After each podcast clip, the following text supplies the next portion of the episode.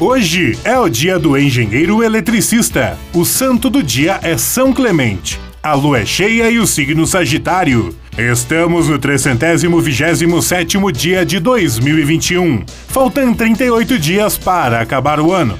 O 23 de novembro na história. Em 1891, o Marechal Deodoro da Fonseca renuncia à presidência do Brasil.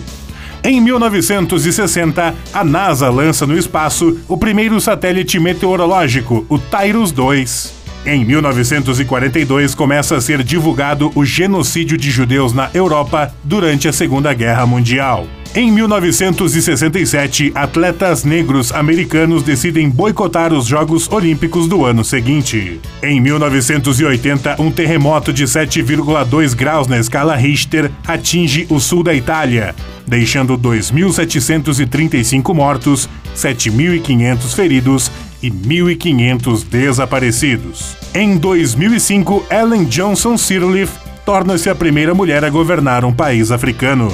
Em 2012, a companhia aérea brasileira Webjet Linhas Aéreas é extinta pela Gol Linhas Aéreas Inteligentes.